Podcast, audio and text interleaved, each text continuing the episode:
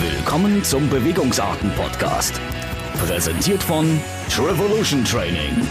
Mit dabei sind eure Hosts Gregor Buchholz und Matthias Knossalla.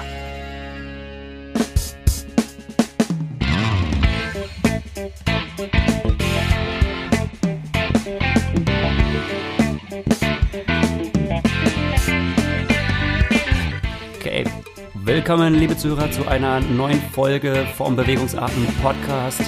Ähm, ja, wir wurden ja schon vorgestellt von unserem super neuen, äh, nicht mehr ganz neuen professionellen Intro. Ja, wir Ich lassen uns jetzt vorstellen, Wir werden immer fauler im Intro. Und ähm, wie im Leben. weswegen wir heute, glaube ich, nicht ganz so faul sind, ähm, wir werden uns heute mal in Englisch versuchen. Wow, das ist eine Premiere für uns. Eine Premiere, also, ja. na, du hast am Anfang schon mal zu den, wie gesagt, als äh, Bewegungsarten noch in den Kinderschuhen gesteckt. Da Ja. hast du schon mit der Katie Zafiris, ne? Äh, mit der Katie habe ich schon mal einen gemacht, ja. Ähm, ist immer schwer, da äh, ist im Nachhinein immer ein bisschen Fremdschämen. Ja, aber Genau. ey, wir, wir bitten jetzt schon um euer Verständnis, wir sind ja keine Muttersprachler. Wir haben ja ähm, schl schlechtes Schulenglisch gelernt. Genau. Aber äh, der Gast ist auf jeden Fall worthy. Okay. Und zwar, heute haben wir ähm, einen meiner alten Trainer. Der Gregor, äh, Gregor hat Trainer. viele zerschlissen. Ich habe viele zerschlissen und ähm, der letzte war Joe Filial. Ähm, ich denke mal, von unseren Hörern werden ihn schon viele kennen. Eigentlich, Aber- was er macht, wer er ist. Ja, trotzdem hat er nicht den Stellenwert, den er haben müsste. den er haben müsste. Ja. Denn gerade zur Zeit ja, äh, ja, man muss es ja, er hat zurzeit eigentlich mit die weltbeste Training, Triathlon Squad, die es auf der Kurzdistanz gibt. Ja. Er hat das bei den Männern das komplette Podium der Saison 2018 overall in der WTS, Mhm. Ja. trainiert bei ihm. Ja. Ähm, äh, ganz neuer Zugang, Non Stanford, Weltmeisterin 2013, trainiert jetzt auch bei ihm. Oh, mhm. Ja. Ähm, ja, also äh, wirklich ein mit Stars gespicktes, äh, eine Stars, mit Stars gespickte Trainingsgruppe. Er trainiert eigentlich alle Stars aktuell auf der Kurzdistanz, außer die Norweger. Außer den Norweger kann man Das so müssen sagen. wir ihn ja. natürlich auch fragen, was, äh, was er zu den Norwegern was er, was er davon sagt. hält. Ja. Ähm, genau, äh, ihn ein bisschen vorstellen, vielleicht, äh, wie er überhaupt äh, es geschafft hat, sich diese Gruppe da aufzubauen. Ähm, ja, Und vielleicht ähm, äh, kannst du einfach nochmal was erzählen, wie so das Training bei ihm war. Hart, aber herzlich, hart aber herzlich, lang und ausdauernd. lang und soft. Nee, aber wie, wie lange hast du bei ihm trainiert? Es war letztendlich recht kurz. Also wenn man mal eine halbe Saison, sagen wir mal so. du hast also Von im 2000 Prinzip, von, ich bin äh, im Herbst 2015 zu ihm gewechselt Mhm. und äh, habe meine letzte Saison quasi, also 2000, das Jahr 2016, unter seiner Herrschaft äh, bestritten sozusagen. Und ja, es war für mich ein ähm, ja, es war wie gesagt nur eine Saison, aber ich habe irgendwie unglaublich viel aus dieser Zeit mitgenommen. Es war irgendwie eine sehr, sehr intensive Zeit. Ähm, in der Art und Weise, wie Joel das Training angeht. Also ich habe ja schon immer mal so ein bisschen was erzählt, die Art, also ich gesagt habe, dieses, das werdet ihr bestimmt noch hören, also hundertprozentig, das Schlagwort wird fallen, Frequency, Frequency, Trainings äh, die Trainingsfrequenz, das ist, glaube, wenn es sich nicht geändert hat, aber es müsste immer noch Joels Schlagwort Nummer eins sein und ähm, ja, so war das eigentlich. Also es geht los und Tag für Tag, Woche für Woche, Monat für Monat. Äh, Sag mal eine Wird- Zahl, sag mal eine Zahl zu ja, den die. Zahlen, das, das, Einfach nur so Die roundabout. Zahlen sind nicht äh, großartig beeindruckend. Sagen wir mal, ähm, Schwimmen, ich war mal etwas weniger, zu irgendwas zwischen 25 und 35 Kilometer im Schwimmen. so viel sind nicht beeindruckend. Äh, naja, Nicht in norwegischem da Maße. machen, nee, da machen andere mehr. Das ne? ist richtig, ja. äh, auch Aber- Radfahren roundabout um die 300, 350 laufen so 80 bis 100. Mhm. Ähm, das sind jetzt alles keine Zahlen, wo äh, gerade Profitriathleten sagen würden, wow, das äh, überzeugt jetzt aber. Ähm, aber wirklich, also durchgängig, oder ich, sag, ich will jetzt nicht sagen ohne Pause, aber ja, letztendlich ohne Pause. Also ich war irgendwann im April, war ich irgendwann fast schon so ein bisschen durch und habe gedacht, oder so im, naja, ein bisschen früher, so im März gedacht, so oh, irgendwie einfach mal so eine richtig, einfach mal eine Woche Entlastung, das würde mal gut tun, so Beine hoch, ne? Aber irgendwann habe ich ihn auch gemerkt, ich hätte natürlich viel länger bei ihm bleiben sollen, dann wäre, glaube ich, der Effekt viel, viel stärker zu spüren gewesen. Irgendwann gewöhnt sich der Körper dran und du, du steckst diese Belastung, diese, diese permanent bestehen bleibende Belastung, die steckst du irgendwann weg. Und ähm, ja, und auch ich habe eigentlich diesen, diesen Schub gespürt, auch gerade im Laufen, äh, was so meine stärkste Disziplin war, Ja. äh, diesen Schub gespürt. leider habe ich dann irgendwann auch, gerade auch wegen dem Olympiadebakel, zu früh aufgehört, um, ich sag mal, die, die Früchte auszukosten. ähm, aber wie gesagt, das zeigt ja mit allen Athleten durch die Bank weg, äh, bei den Frauen wie auch bei den Männern, äh, dass das Trainingskonzept, was er äh, anschlägt, dass es anscheinend gut ist. Ja. Und ähm, Er trainiert nur Profiathleten und auch wirklich, also Fokus, Kurzdistanz, Weltspitze. So kann Genau, man zusammenfassen. genau. Ne? Das also da das kann nicht jeder Hinz und Kunst sagen, hey, ich laufe 45 über 10, nee, kann ich anfangen. Das kann, kann ich in die. Trainingsgruppe? Es, es wollen auch, es wollen ja auch viele rein. Ja, aber hey, Ähm, davon die lebt die Gruppe. Trainingsgruppe ja, dass sie so stark ist. Ne? Also ich denke nur an, ich glaube letzte Saison war es ja noch Murray und Mola. äh, Ja. Ne? Also jede Trainingseinheit oder viele Trainingseinheiten nebeneinander, da entstehen ja auch. Es ähm, gibt ja auch kritische Stimmen. Also als ich in der Gruppe war, haben ja auch einige zu mir gesagt, na ja, äh, ihr bezahlt ja letztendlich nicht den Trainer, ihr bezahlt ja die Gruppe. Mhm. So, ähm, kann ich natürlich nicht teilen, diese Meinung, Ja. weil ich denke, dass äh, ähm, es Naja. ist schwer in Worte, äh, es ist schwer in Worte zu fassen, aber ähm, gerade da Joel, so wie ich es erlebt habe, mal sehen, wie er das selbst, äh, ob er das bestätigen wird, ob er es Ja. nicht bestätigen wird, äh, viel auch mit Intuition, sehr viel mit Beobachtung arbeitet. Mhm. Ähm, die Möglichkeit hast du ja auch, also wir waren ja eigentlich, also er hat uns ja fast täglich im Training gesehen, wir waren eigentlich auf der fast ganzen Welt nur immer in Camps zusammen. zwar in der ganzen Welt, aber eigentlich fast nur in Camps zusammen und äh, man- vielleicht hatte mal höchstens mal zwei Wochen, wo wir mal jeder bei sich in seinem Heimatland war, aber dann äh, stand eigentlich schon direkt bald wieder das nächste Camp an. Ähm, und diese Erfahrung und äh, diesen, ja, dieser tägliche Umgang, der glaube ich, bei ihm auch sehr, sehr wichtig ist. Ich bin mal gespannt, ob er das alles so bestätigen wird. Den nutzt, äh, den, den bringt er rein und ich bin auch mal gerade gespannt, wie er das im Vergleich vielleicht zu den Norwegern nimmt. Norweger, äh, die jetzt gerade so, vielleicht ist der Norweger, nor- norwegische Trainer in Deutschland vielleicht sogar bekannter als Joel und auch äh, seine Art zu arbeiten mit den ganzen VO2 Max-Werten und äh, den ganzen Daten ähm, viel populärer. Äh, Gerade hat auch Vincent Louis, Vincent Louis, äh, inzwischen auch ein Athlet bei Joel, ähm, auf die Frage VO2 Max, was wäre sein Wert, hat keine Ahnung, weiß ich nicht. Und wenn er es nicht weiß, glaube ich auch weiß es Joel nicht. Ja, dann- weil Joel macht, also hat mit uns auch nie irgendwelche Tests gemacht. Ja. Wie auch, er arbeitet ja nicht für einen Verband, er kommt an die ganzen, ähm, äh, ich sag mal, äh, Ressourcen kommt er nicht ran. Sie arbeiten eigentlich mit relativ einfachen Mitteln, sag ich mal. Und ähm, ja, Der Erfolg gibt ihm ja recht. Also es ist ja nicht so, dass er nur mal so ein One-Hit-Wonder geschaffen hat, sondern äh, kontinuierlich ja, immer Podium, ITU. kontinuierliche Erfolge durch, äh, wie er sagen wird, kontinuierliche Arbeit. Frequency. Frequency. Würdest du sagen, ähm, das war das, äh, klar, es waren jetzt nicht, ihr habt vielleicht nicht so viele Testinstrumente etc. äh, benutzt wie früher, aber war das das professionellste Umfeld, in dem du je trainiert hast? Nein, War es nicht? Äh, ich denke nicht. Ähm, also ich möchte auf keinen Fall per se sagen, dass das Umfeld, was wir in der Nationalmannschaft haben, unprofessionell war.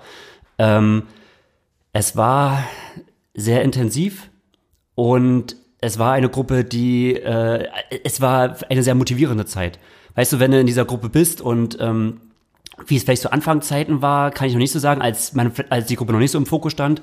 Aber später äh, wechselst du ja im Prinzip in diese, in diese Gruppe, wo sich schon so viele Athleten bewiesen haben. Und damit hast du ja auch automatisch eine, eine, eine riesige Motivation.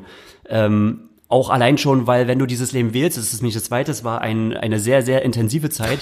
Gerade glaub weil du, du ähm, gibst so viel finanzielle Mittel, gibst du da rein. Ja. Ähm, du musst natürlich die Trainingslager zahlen, äh, Joel muss Aufwand fast leben, du musst natürlich auch ihn bezahlen. Ähm, allein da ist die Motivation hoch. Jeder, der dort ist, der, der brennt quasi dafür. Und ähm, insofern war das äh, vielleicht die Zeit, wo ich in der am motiviertesten Gruppe äh, äh, trainiert habe. Das klingt Also- sehr plausibel, ja.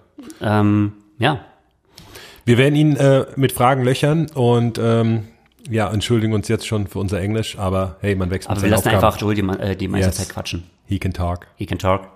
Und whatever. er wird dafür natürlich auch nicht bezahlt. Ja, von daher muss er trotzdem talken. Sehr gut. Viel Spaß. Viel Spaß. Ja, Joe Filion.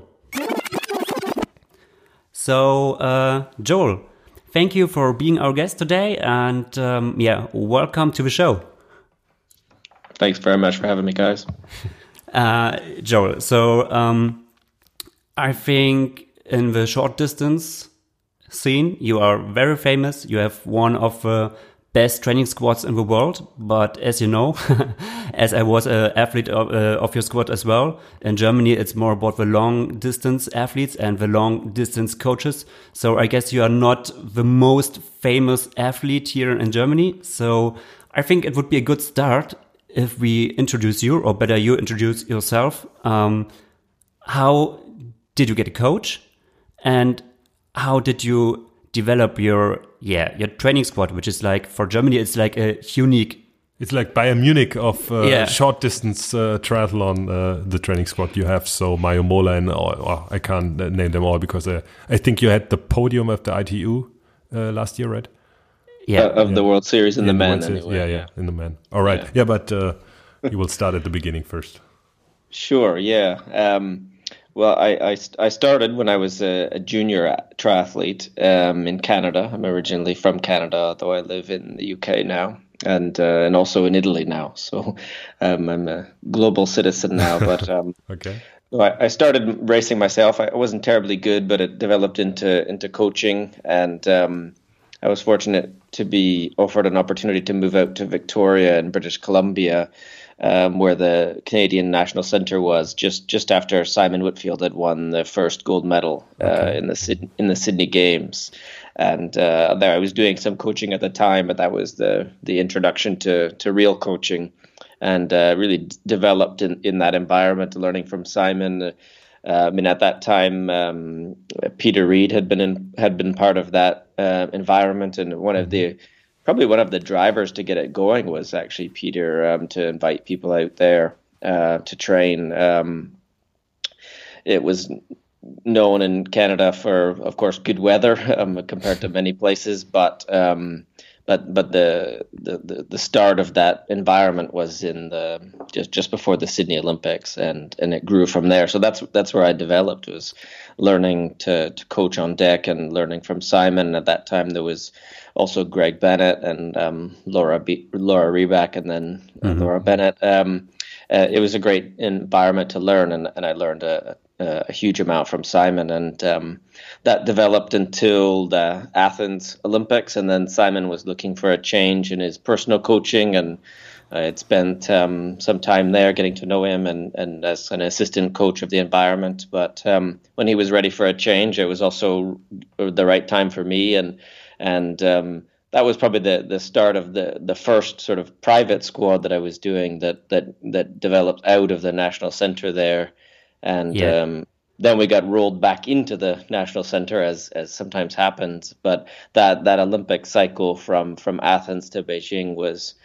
Um, really forming for me as a coach and to have the opportunity to work with an athlete like like Simon um, I'm sure I, I learned more from him than from me, but it was the right time, the right moment for us to develop, and um, and and so that that squad environment really was was born in in those years. And uh, how old have you been at that point? Um, I was born in '78, so I was quite young at that mm-hmm. time. Simon is older than I am, wow, uh, okay. by two years, but. Um, you know, uh, I, I took a different path to, to coaching in that way. I mean, I didn't spend uh, many years in, in school studying. In fact, when I, I when I moved out to Victoria, I, I had finished but not finished a university degree. I was halfway through, and mm. um, formal education, I'd say, was isn't wasn't for me at the time. Uh, but I was very fortunate to have so many kind of doors open like that, mm. and yeah. um, and so yes, very young and inexperienced. I probably didn't know a lot, but I think managed to get some things right and, and really learn along the way, as often happens. You know, you mm. have the mm-hmm. opportunity and and uh, was able to learn and and you know that that cycle culminated with with Simon returning to the Olympic podium and uh, an amazing race in in Beijing. Beijing, yeah. Joel, do you hear us? Hmm. I mean, it was really a spectacular finish. Um, and then after that, it was a good time for me to make a change, and, and I moved over to Great Britain and, and took the role of the head coach there. Mm-hmm. Um, and I did that role for two years, and, and but what I found is I I missed um, the the the direct connection with the athletes. It was at the time uh, the uh, the way the role was structured was um, was I guess, a, a non-coaching head coach, uh, more like a traditional high performance director or manager, um, and probably wasn't the right time and the right moment uh, for me to keep doing that. So I thought I would um, branch off, and and really that was the start of then this current squad was forming just just before and, and then after the London games. How did you, um, how, do you how do you start a squad like that? Do you use social media and asking, hey, I want to start a squad. Uh, does anyone want to train with me? yeah, you know, uh, I mean, so, social media at the time probably wasn't as quite even as significant as it was now, but. Yeah. But actually, I did reach out to some athletes via Twitter direct message, and I mean, um, thinking about who might be a good fit, who could be available. I mean, even at that time, we you kind of knew what other people were doing, and and um, and also a combination of of um, other coaches that that knew athletes that were looking for a change. And um, I mean, at the end of every Olympic cycle, there's there's often movement, and um, and and I was really lucky and fortunate that there was some some some really incredible athletes that were looking to do something different.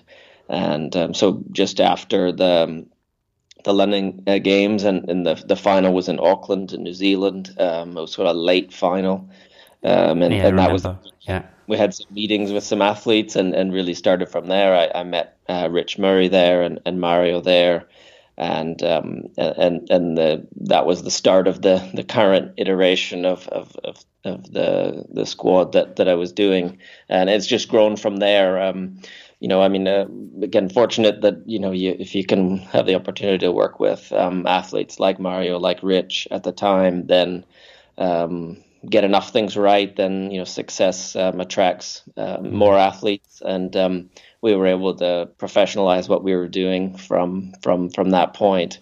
And um, yeah, it's it continues to this day. I might describe um, my primary job now. I work for the Italian Federation as the performance director yeah. Um, and and the, my the squad is um, it's not exactly a side project, but it, it's quite complementary to to the work that we do um, with the Italian Federation, and um, yeah, it continues. Um, and so yeah, I mean we we've been really, as I say, fortunate to work with um, a great group of athletes, and it, it changes over time. Um, hopefully, it doesn't change too quickly at any one time, but but there's been a you know a, a turnover. But we've had some of the same athletes since since that that first camp uh, that we did. The first real camp was in in January 2013, yeah. and so some of, some of the athletes have stayed. The probably the, the longest uh, was probably Tommy Zaferes, although now he's um, I wouldn't say he's retired from from the main squad, but obviously he has he has uh, is really developed as um, an extremely talented photographer. So working for the yeah. ITU, but very a lot of time husband, yeah. yeah, yeah. So, um, uh, and then yeah, Mario um, and Carol were, were some of the first, and and Vendula Frintová from the Czech Republic, and and and others from the beginning. Um, but yeah, there's some turnover over time, but um, no, it's been a really great experience, and lucky it keeps going. And yeah. you said um, that you had to take care that the, the, chemistry in the group, that everything works well, and that the group, uh, yeah, fits together. Do you have, or do you get questions from elite athletes these days, uh, who you say no, you can't join us because you think it will not work in in the group atmosphere? Yeah, I mean, I, I certainly look and think about the personalities of, of athletes. I mean, we're fortunate in a way where we're essentially full, so there's it's not really an, an opportunity very often for mm. for new athletes to come in. But um, but absolutely, personality is important, and you know, um, we I suppose there's a kind of screening process to understand uh, if we can anticipate any any issues or problems that might come up. I mean, we have a particular way of operating, um, uh, a vibe and energy, um, and that's really important. So um, athletes you know, have to be able to fit into the existing culture. Um, of course, everyone that joins has some impact on that culture, but um, it's something that's that's important, and it's part of our success is how we operate on a day-to-day basis and how athletes are able to manage themselves. Um, that's one of the most important factors, I think, is this like self-discipline and self-control, and, and in a in a competitive environment, we have to preserve that. And because one of the principles I think that has enabled us to find some consistency and uh, in both in training but in competition is is that control. So we can't uh, have things um, develop into um, super competitive training all the time. We have to, of course, work hard and and they have to support each other, but but we're not about um, you know setting uh, records in training. Um, we I really think that's an important principle for us. Are you concerned that it could be too competitive? If you look, you have now the complete podium in the men. You have uh, with Katie Zaferes uh, the second place in the WTS and uh, Non Stanford, uh, a former world champion. Uh, mm -hmm. Do you think there could be too much stars in a group um, because if everyone wants to be world champion, it yeah doesn't fit any longer. Yeah, I mean it's a, it's an interesting one, and I certainly thought about that um, over time. Um, I think it depends a lot on the individual personalities, and, and again coming back to the the culture that we we try to have and try to build. That um, we don't want to be competitive. We we want a the level to be good and and that's one of the things about a group environment is it tends to raise the level of everyone and it and it raises in general the consistency of everyone um, you know you can have a uh, maybe a, a, sli- a, slightly off day, but then you can kind of go in the back. You can you can go in the back of the lane or at the back of the group, and, and others others are the ones that are keeping the pace going on that day, and, and then vice versa another day.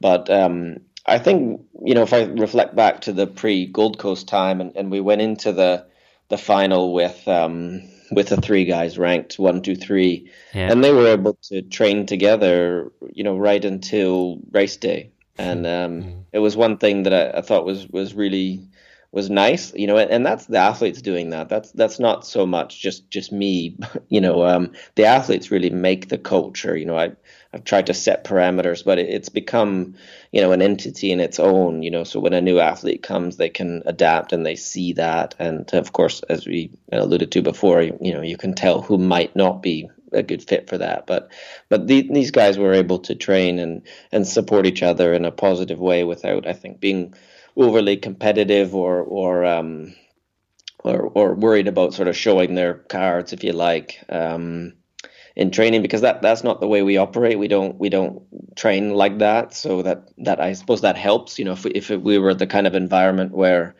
you know we we really kind of finished every session at the limit, then you know that that's probably a, a possibility that we would have to be aware of. Is would be mm. just pushing each other too hard.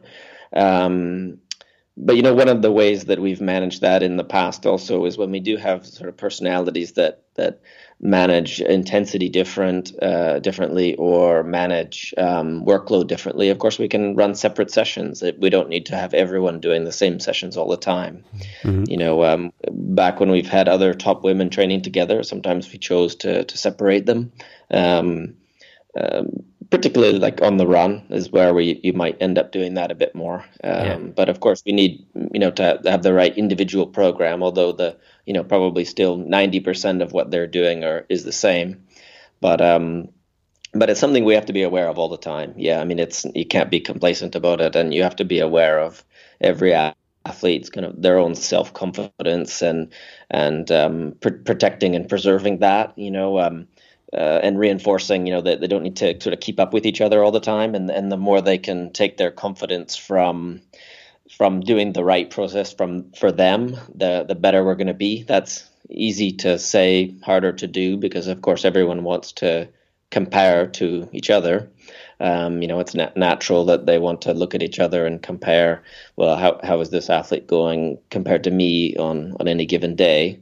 And when you've got you know some high high bars, meaning you know the some of the top athletes. It's you know natural, but at the same time we have to watch that as well for the younger athletes that they don't smash themselves trying mm-hmm. to keep up. Um, you know, and, and that's a learning curve for, for everyone, and and often it's it's very subtle. You know, if somebody is working a couple of percent higher to keep up than um, than someone else. Uh, it's not always visible, and perhaps until the end, but it's something we have to be aware of. Mm. Um, and then the kind of the men and women function a little differently with that as well. Um, you know, um, but it's it's not just gender issue, but looking at um, personalities and how they handle it. So I guess it comes back to knowing the individual, understanding the individual, and and how do we create an environment that that um, you know b- both supports um, what the individuals need and collectively you know they make each other better.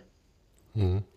So um, you you as a coach, you yeah you almost won everything on the short distance. So what motivates you? What are your goals as a coach?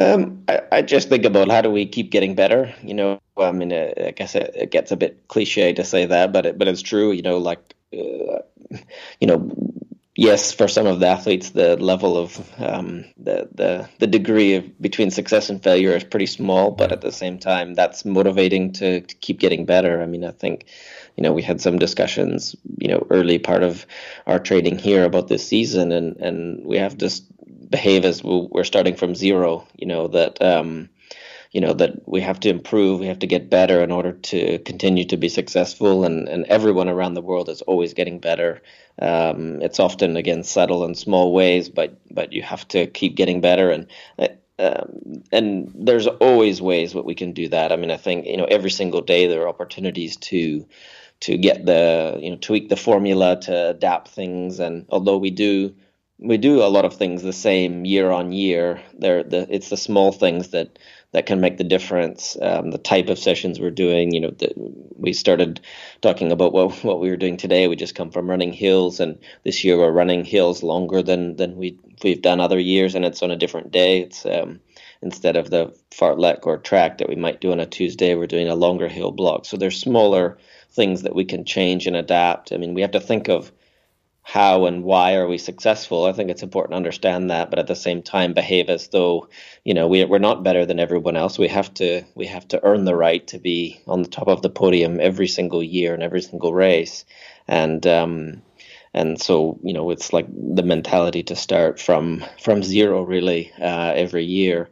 Um, but what motivates me with the individuals is that partnership that we we have with each one and and it's different for everyone mm. um, and it's not necessarily what level of success they've achieved but uh, about who they are as a person and what they want from me and what what I can um, what tools I can use to get the best from them. Um, but it's that that partnership that that motivates me the most. Um, going through the highs, the lows. I mean, the highs are great, but you know it's never going to be uh, easy. Um, so there's always going to be low points. Um, uh, you know, whether injuries or bad sure. performances or something unexpected or can be outside of sport as well. Um, so you know going through that process with the athletes is what makes um, it interesting and you know there's never two days that are the same. Um, so you know that that that relationship is is what motivates me. And i mean I, you know i guess from a point of view of um, it's it very difficult to replicate some of the success. You know it's un- unlikely, I suppose, um, to to be able to to take a the, a full podium in a series. But you know, so I do need we need to appreciate what we've achieved. But at the same point, you know, I think in sport, kind of what you get being successful is the right to continue to try. You know, and to continue to mm-hmm. to participate and and um, you know that just keeps the door open really. So you know i appreciate that opportunity just to to keep to keep practicing if you like and and keep trying to get better. So uh and i think not many of our listeners know that you have a podcast or had a podcast. So maybe yeah it's called the real coaching podcast and in fact it yeah. was one of uh, it was maybe the podcast which uh yeah started me doing a podcast and um, yeah, if it was called um, the Real Coaching Podcast, we can speak more about yeah, like your training philosophy. So, mm. what is real coaching for you?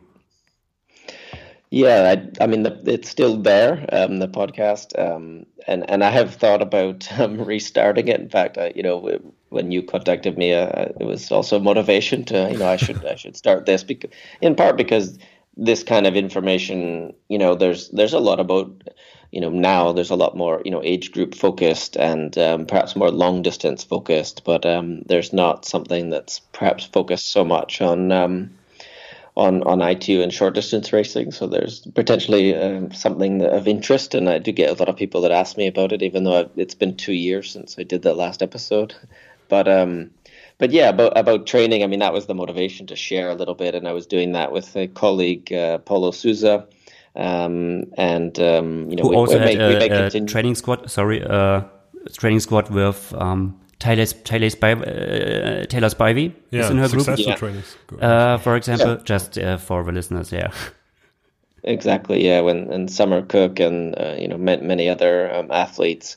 Um, yeah, so we, we enjoyed doing that and may, may continue. But you know, again, the motivation is to share a little bit of perspective and and uh, about short distance, and and I think it's very interesting. Although I understand, um, you know, the the the triathlon world uh, is different in different places, and and um, but but I think you know from the point of view of um, triathlon, I think everyone can learn something from the processes that are involved in short distance. In fact, we see more and more um, over time, even like training groups of, of long distance athletes. It's perhaps not as you know permanent as what we do in, in short distance. So it may, maybe they come together for training camps. Maybe we could see in Lanzarote and other places. There's there's often groups together, or Yeah. or perhaps slightly less formal than the, the, the type of squad that, that we're doing.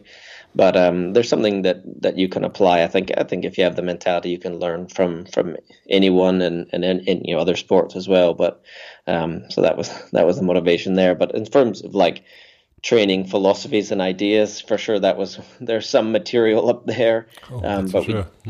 yeah, we do like. I mean, I like to think um, uh, to keep things simple and, and accessible um, because I've been in and out of federations. I've had no resources and lots of resources, and you know, so I've kind of learned and I've been had to learn how to operate on a on a on a very small budget, if or no budget.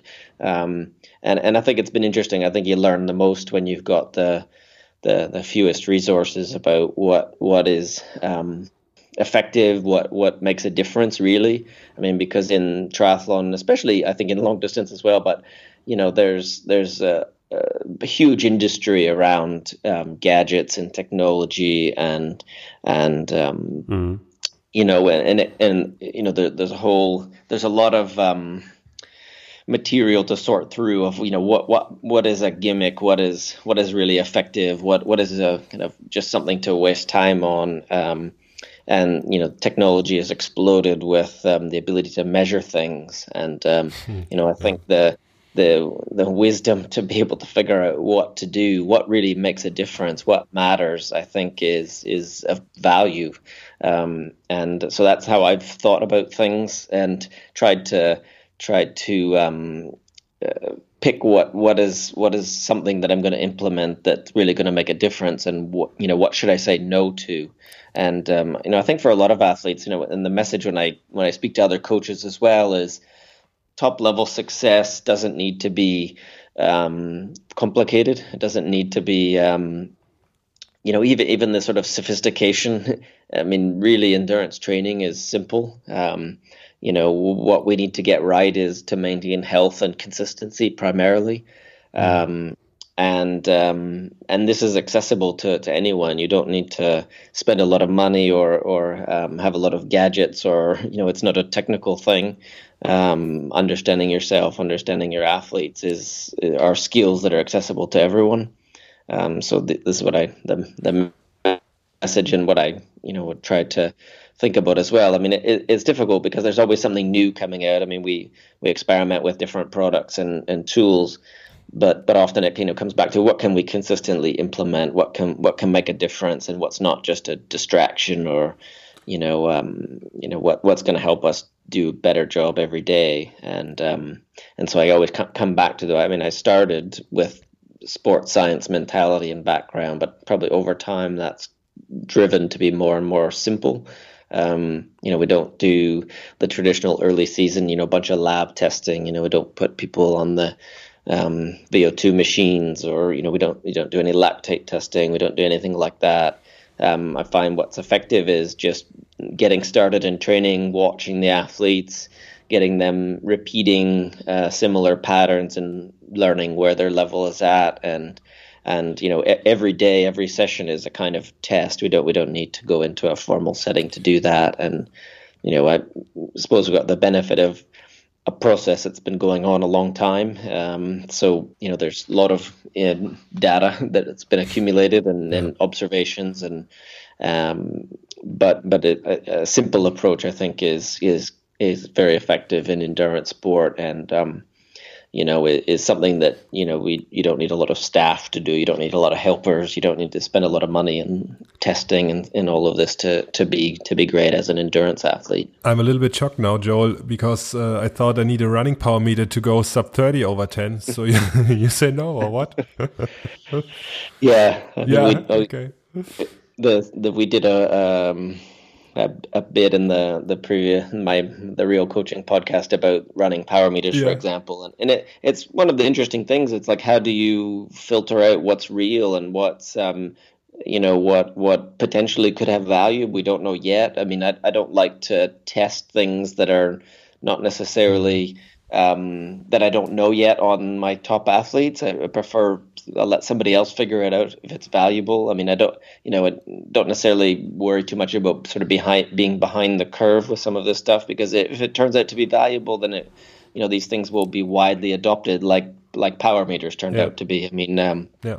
Or um, you know, um, GPS watches. You know, everyone uses these tools now. They're yeah. they're widely available. But you know, the the um, introduction of sort of you know very um, cost effective accelerometers and gyroscopes for example um, you know have found their way into all kinds of devices and um, to measure you know pseudo power or or all kinds of things mm.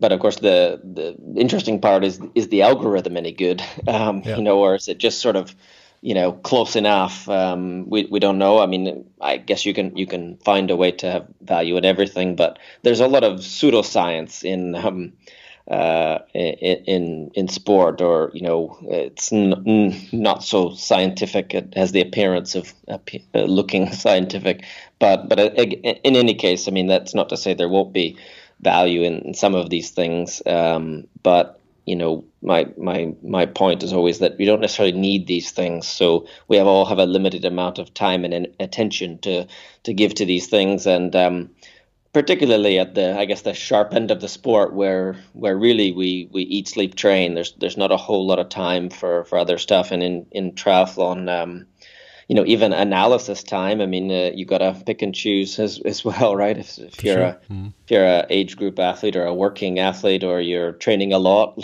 you know you you don't necessarily have a ton of time you need to find out what the key information was quickly mm. what what what does it mean? Do you do you need to make a decision? Does it does it help you make a decision one way or the other? Um, uh, you know, add it to the the the bigger pool of data about where you're at, and and then you move on. Um, I think um, e- even with all of this ability to measure everything, explaining performance is still not always easy. You know, we can still have a bad day and not understand why, mm. uh, or um, you know have good days and, and not necessarily it doesn't necessarily it make sense either. yeah, I mean not necessarily, you know. So I mean I we we use all of these um, you know power GPS we uh, I program my my my um, pro, uh, training on on Training Peaks. So um, the web platform Training Peaks. So data analysis is easy. It's at your mm-hmm. fingertips. It's on your phone. It's on your computer at all times. Um, it, that stuff has been um, fantastic for communication and, and simple analysis. I mean, you used to have to download or get files, you know, emailed to you, and you dump it into your SRM software or Golden Cheetah or something like that before. But this has all been um, changed to make it a lot easier, and, and that that has been revolutionary, I think, for coaching athletes and having that data at your fingertips. Um, you know, but beyond that, it's um, you know not, doesn't necessarily continue to add value. So I think I think having a skeptical mind about where you're going to put your time and attention now is valuable. So, uh, well, you or me? You yeah, me. yeah, okay. No, just because so we, we have this topic right now because in Germany right now everybody's talking about the, of course, success of the Norwegian guys. Oh, we have the same theme. Oh, yeah, right. right. Yeah, got it. And um, uh, it seems they have a little different approach, and uh, they use many of the devices and all that uh, gadgets. Um, do you talk to the to the Norwegian coaching staff? Which is like the opposite way of yours. It seems like a little bit. Yeah. What, what do you think about this, or do you talk to the coaches? What are your thoughts on this? Yeah, you know, good good timing. Um, the Norwegian um, group just arrived here, where we are in Fuerteventura this oh, morning. Okay. here yesterday, or I think. Um, of course, we knew that, Joe. We knew yeah. that. Yeah. I, I, talked to Arild for a, a, few minutes this morning, but um, yeah, I mean, they're you know what what is I prefer to look at it what is common. Um, they train a lot. They control the intensity. Um, mm. They um, they do a lot of sub threshold um, work. Um, you know, um, which may be sort of out of fashion from the sense of this sort of gray zone business. You know, some ten years ago, people worried about this middle intensity, but mm you know the volume of work that they're doing is significant. Um, I, I, used um, I did a presentation for the Italian coaches a, a, couple of months ago, and I and I used uh, Kristian's end of the year uh, Instagram story where he showed his training peaks, and mm. and um, as an example, you know these these guys are training a lot. Uh, in endurance sport, being aerobically fit and robust and, and fatigue resistant uh, comes from a lot of volume and a lot of frequency, you know, and, and I think what they they use these tools to manage intensity. I mean, I understand why, you know, they use lactate to understand what intensity they're doing and um, and and to be in the right range. And um, you, don't you don't have a feel you need it as well? No, I, have I've kind of I guess I've been there and experimented with it and decided that for me, that information didn't actually change very much of what I did, and um, it's a bit of a hassle to do. And I found that it, you know, with anything like that, I, the question I ask myself is, if I get this information, what am I going to do differently? Mm. And I found myself not doing really anything differently.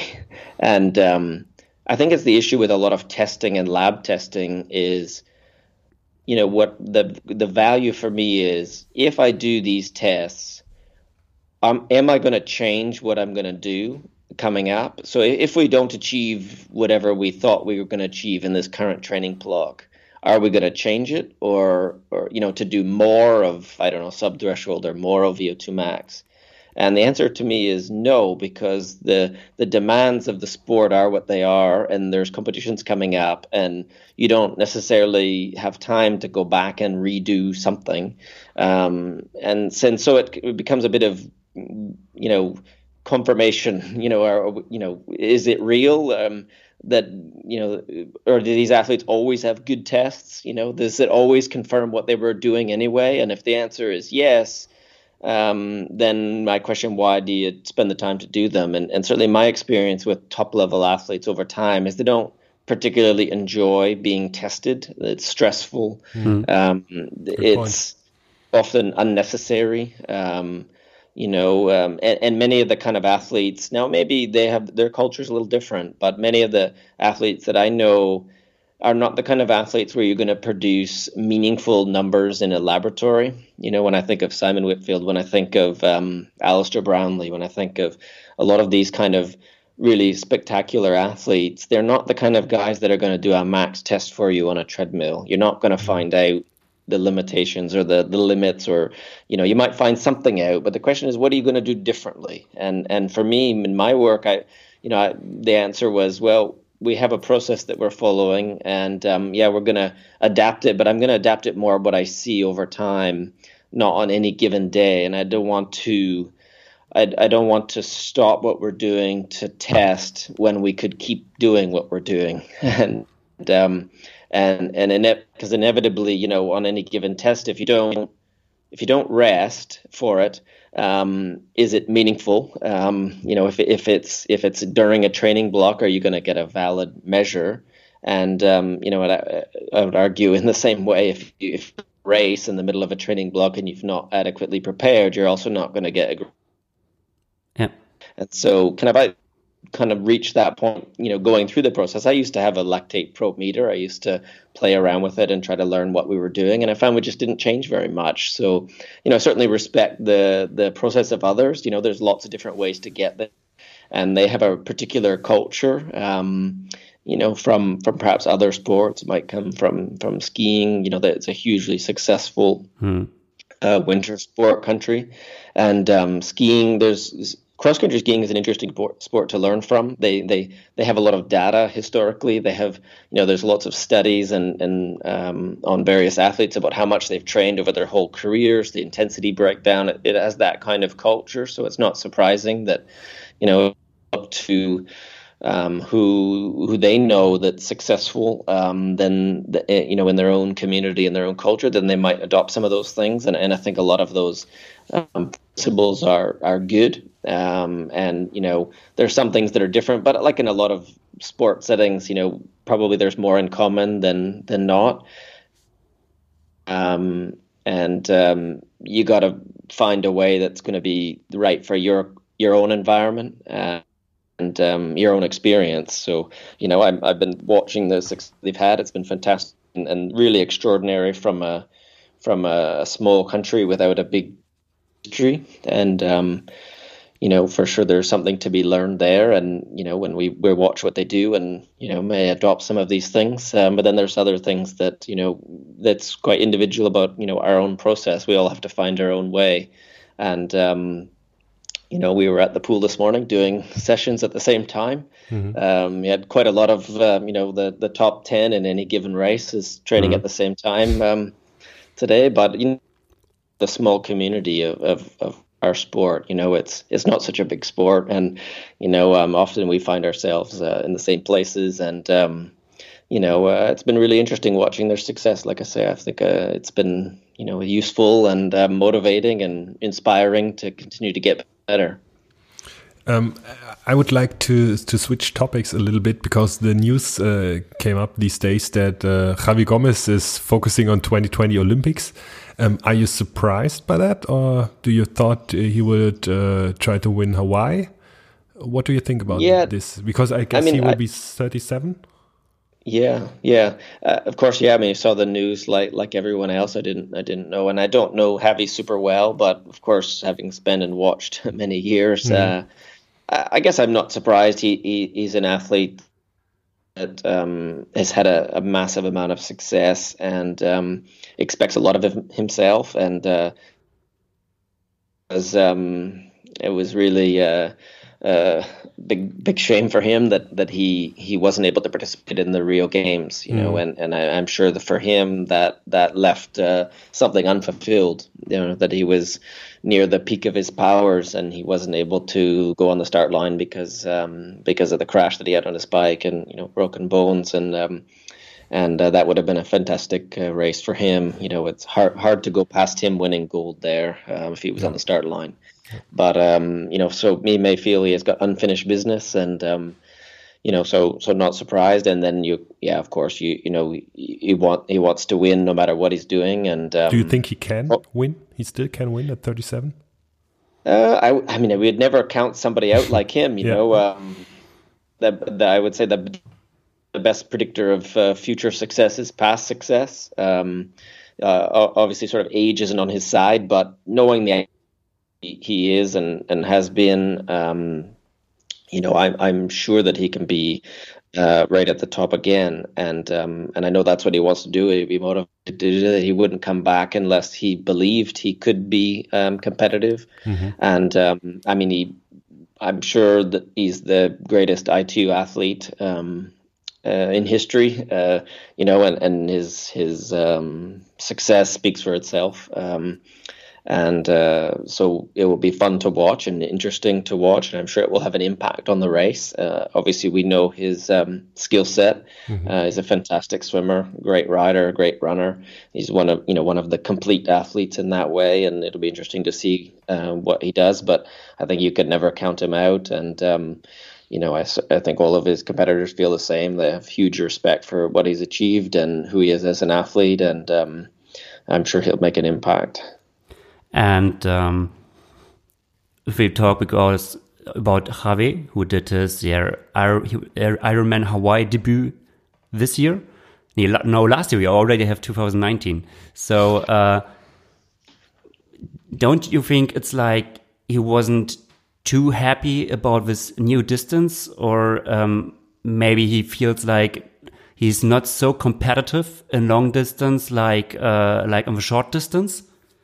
So switch him back because for me it was re- I, it was really unexpected. Uh, I, I was thinking like you, okay, if Javi toes the line, he wants to win, and in my opinion, it, it always was okay.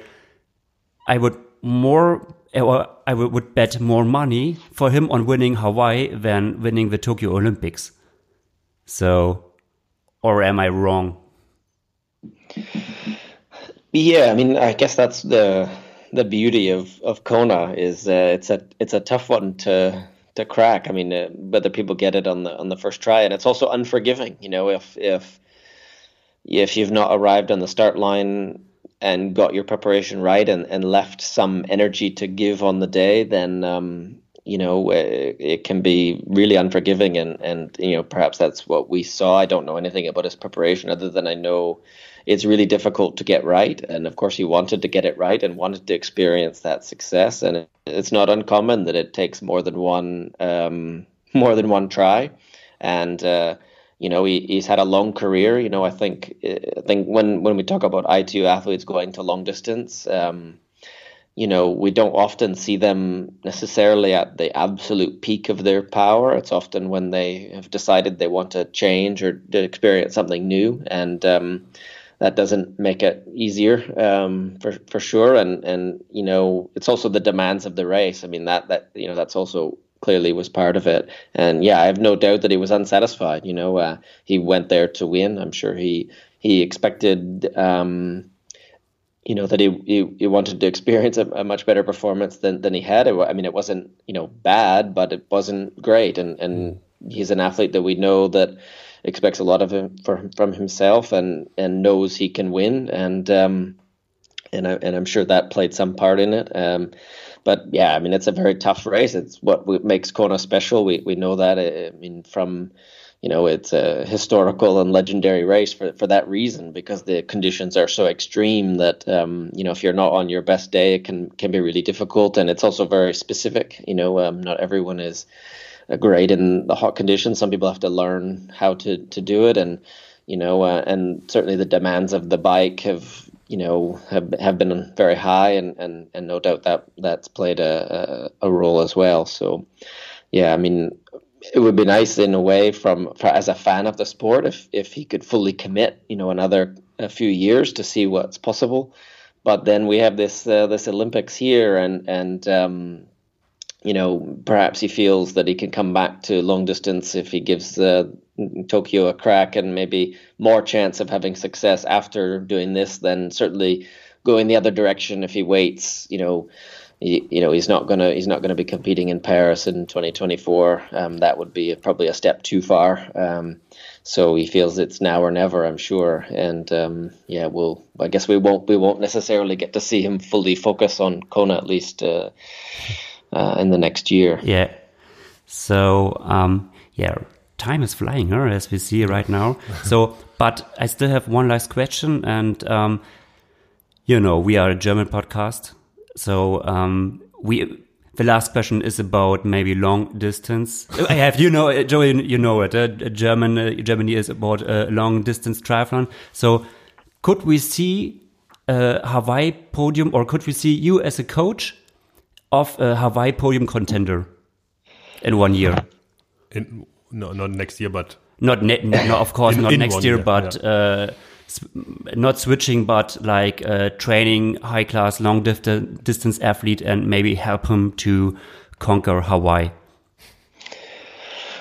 I guess it's it's whether you have the opportunity. Um, you know, I have coached a lot of Ironman athletes it's in the past more, more um, some years ago um, you know when when when David McNamee uh, switched from ITU um, we worked to one Kona where the, his first one where he was 11th and, and then he then he moved on and and achieved much bigger success afterwards. But I mean I like to think the principles are the same. Um, you know getting the most out of athletes are, are the same. I think it would be interesting to try to integrate it uh, reintegrate it in the kind of environment that we do now but on the other hand, um, I'm not likely to do this forever either. Um, so I think it depends on the opportunity. Um, you know, c- certainly, you know, I feel I've become more and more specialized in, in short distance, and, and that's where my, you know, my the professional market for, for myself is, mm. is, is obviously fully focused on that now. Um, but I have great respect for all you know all parts of triathlon. I think that's what's interesting about triathlon is with there's so much to the sport. It's not one dimensional in that way, and you know, um, and and and huge respect for for Kona as an event and and the Ironman process. Um, I think it's not so different in the end. Um, you know, the amount of volume, the amount of work that we're doing um, in top level triathlon is is not so different, and um, and and so I think there's a lot of transfer in that. So time will tell in, in the future if that's a possibility.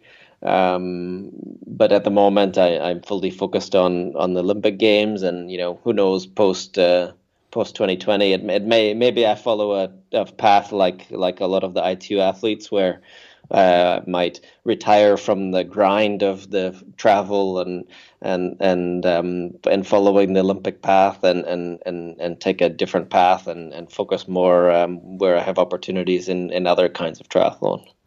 So to all the young uh, long distance athletes out there, you heard Joel.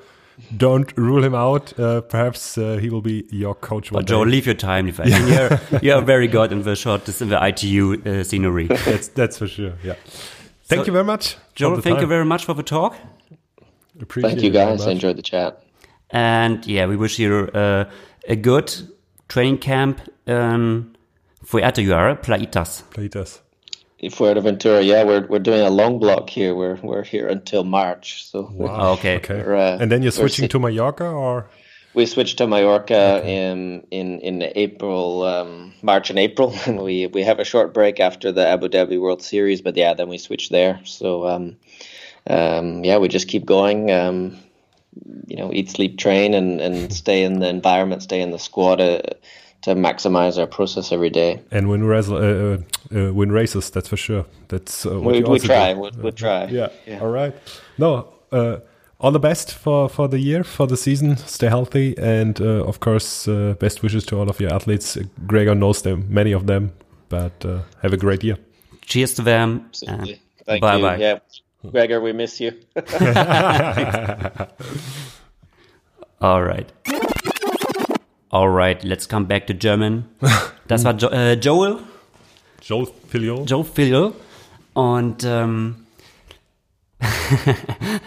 erzählen wir die, die, die kleine Lücke, die wir hatten, die euch wahrscheinlich aufgefallen sein wird. Erzählen wir die Story so, wie sie war? ja, äh, bitte. Also nur also, die absolute Wahrheit. Also, also ein paar Mal waren natürlich auch ein paar Aussätze wegen, also ne, Joel auf Plaitas, Internet und so. Ich könnte es, ich könnte es auch drauf schieben, dass das Internet für diesen einen äh, Ruckler ah, der war schuld schon war. ziemlich lang, ne? Also es war ja schon der war schon, vier, fünf Sekunden. Der war vier, ein paar Sekunden. Mhm. Was war los? Ich habe, in, äh, um mich halt, naja, um mit der Zeit zu gehen, äh, ähm, und so ein bisschen so traurig, von diesen, von diesen ganzen Social Media Gedöns wegzukommen. Ich habe mir äh, ein Limit gesetzt. Ich habe mir kann man jetzt bei den neuen iOS-Versionen. Genau, hier kannst du so Bildschirm, kannst du sagen, okay, so und so viel Social Media am Tag und dann äh, sperrt er quasi ab. Skype zählt zu Social Media. Und das war mir nicht klar. Weißt du, für mich war das so Facebook und Instagram und, und so. Ja. Ich habe so WhatsApp und so alles rausgenommen, damit ja. ich so erreichbar bin. Ja, aber okay. und auf einmal fängt er an so, ja, sorry, deine ähm, äh, Social Media Zeit ist abgelaufen. Und ich habe dann noch so schnell gedrückt, so, oh nein, mach weiter, mach weiter, mach weiter. Ähm, aber Joe hat gar nichts gemerkt. Joe, Joe halt einfach ähm, äh, weiter erzählt. Joel hat das nicht gestört. Das so, wir sind äh, ihm da nicht reingegrätscht. Genau. Ja. Aber ähm, ja, so passiert das. Äh, Pleiten, Pech und Pannen. Ähm, und wir sind natürlich offen und äh, teilen die mit euch. Aber ja, äh, coole Insights vom erfolgreichsten Coach, kann man sagen. Short Distance Coach zurzeit, ja. ja. Und äh, ja, nicht, man muss nicht alles messen bestimmen, auswerten, sondern manchmal ist gutes äh, Körpergefühl auch viel wert, oder? Körpergefühl, you need uh, trust your body, get the, get the, the group together, yeah, und, the uh, group environment, ist, uh, and, yeah, good stuff will happen. Bei Joe ist es immer so ein bisschen so, äh, ähm, er erzählt, und er erzählt ja viel, aber es bleibt immer ein bisschen mystisch, ne? Letztendlich weiß man, so ein bisschen das Mystische. Ja, ja. Letztendlich, so ja. genau wie er es macht, weiß man nicht, ne? Aber es ist halt wirklich die Beobachtung. Yeah. Das fällt mir auch mal schwer Perhaps zu. one day I will coach a Hawaii champion, but right now I'm focusing on short distance stuff. Äh, auf jeden Fall, äh, ja, finde ich auch ein bisschen mystisch, aber total interessant und äh, ganz sympathisch mit der Kerl. Ich kannte ihn nicht. Gregor hat alles bei ihm gelernt. Und, ja, es hat Früchte getragen. So. Wir hoffen, euch hat's gefallen. Und ähm, ja, verabschieden uns von euch. Freuen uns auf die nächste Sendung. Freuen uns auf die nächste Sendung. Macht es gut. Bis bald. Tschö. Ciao.